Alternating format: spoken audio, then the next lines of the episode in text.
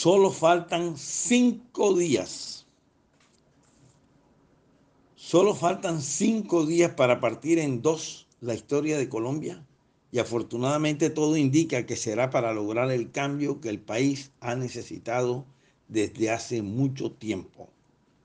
Y no, como muchos temíamos hasta hace algo menos de un mes, orientados por encuestas anteriores, para acabar de hundirlo en la más oscura y peligrosa miseria, como les está sucediendo a otras naciones de nuestra Latinoamérica. Los que obramos poniendo los cinco sentidos al servicio de la democracia, que definitivamente seremos más que los engañados por Petro, su camarilla y los eternos contravías, lograremos que Colombia inicie un camino muy diferente al que ha transitado durante décadas. Para esto fue necesario que un solo hombre, empresario, totalmente diferente a los típicos políticos y politiqueros, tomara la firme decisión de dejar la comodidad que le permite su holgada posición económica y lanzarse en solitario como candidato a la presidencia de la República. Obvio que soy 100% antipetro y de todo lo que esté cerca de este siniestro personaje. Pero debo aceptar que, carente de fe, no creí inicialmente que el ingeniero Rodolfo Hernández lograra en solitario lo que hasta ahora ha logrado y lo que definitivamente logrará. Por eso en una columna de mayo titulado Fico y el Coque, le hice una solicitud sobre la navegabilidad en el río Magdalena a Fico Gutiérrez y no a Rodolfo. Sin embargo, se la envié por WhatsApp al ingeniero sabiendo que él me comprendería.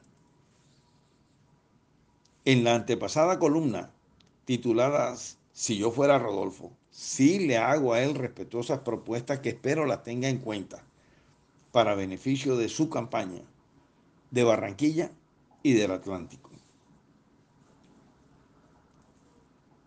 Vale la pena comentar que conozco personalmente al ingeniero Rodolfo Hernández y creo que yo a él, como a él, me considero su amigo, que hemos compartido ideas y propuestas durante sus visitas a esta ciudad, también cuando lo he visitado siendo alcalde de Bucaramanga, y con amenas charlas telefónicas antes de su campaña, ni una durante esta última.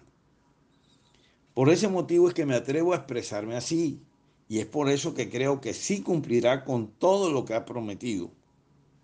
Pero lo más importante, porque será él quien impida que Petro descuaderne a Colombia. Y para ello resulta indispensable que todos, incluyendo a los abstencionistas de la primera vuelta, voten por Rodolfo el próximo 19 de junio. Nunca estuvo tan cerca el cambio que nuestro país ha necesitado desde hace décadas pero no podemos confiarnos y cada voto cuenta. Además, nada genera mayor satisfacción que saber que uno hizo parte de ese cambio. La corrupción ha tocado fondo en Colombia. Erradicarla y frenar el despilfarro han sido las bases de la campaña de Rodolfo, quien tiene el temple para cumplir con sus promesas.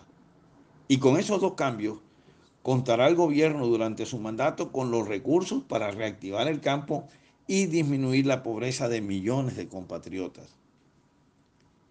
El domingo serán solo dos en el partidor de una carrera para ganar la presidencia de la República, el ingeniero Rodolfo y Petro. Pero a diferencia de una competencia convencional, seremos los ciudadanos quienes decidiremos cuál será el vencedor y más importante aún, si será Colombia el domingo la gran ganadora.